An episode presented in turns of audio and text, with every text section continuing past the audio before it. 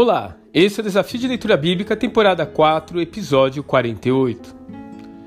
No capítulo 20 de 2 Reis, Ezequias recebe uma palavra de cura da parte do profeta Isaías. Ele, porém, pede um sinal e ele tem a opção de escolher entre avançar ou retroceder à sombra do relógio solar de Acás.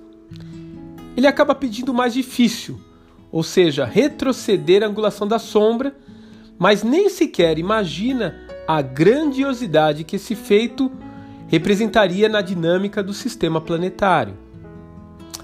É bem possível que esse evento extraordinário tenha sido percebido por outros povos, particularmente pelos babilônios, que tinham a astronomia como uma área de grande interesse em sua cultura.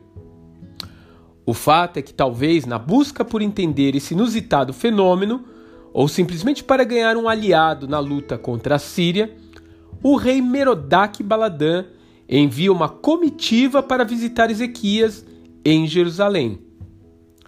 O rei de Judá, deixando-se levar pelos presentes e pela imponência dos visitantes, mostra todos os bens preciosos que havia em seu poder, tanto na casa do tesouro como em seu palácio. Ele parece acreditar que aqueles visitantes são a solução para os seus temores com relação ao Império Assírio.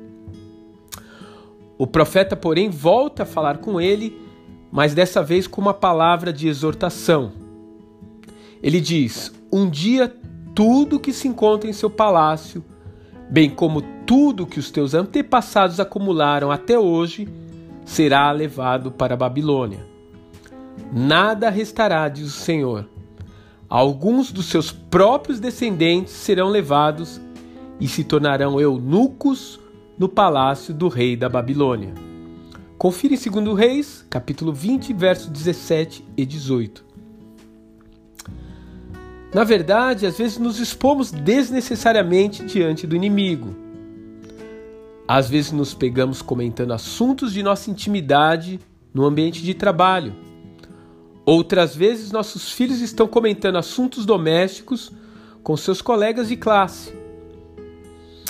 Mais do que isso, em um mundo que cada vez oferece menos privacidade, vemos pais incentivando filhos pequenos a serem youtubers, mães que enchem as redes sociais com fotos que não são ou não deveriam ser de interesse público. Você tem ensinado sua família a se proteger no ambiente virtual? Você se considera prudente quando posta suas publicações? O exemplo de Ezequias funciona como um alerta. A exposição desnecessária traz consequências desastrosas e pode levar embora os nossos maiores tesouros. Um grande abraço e até amanhã.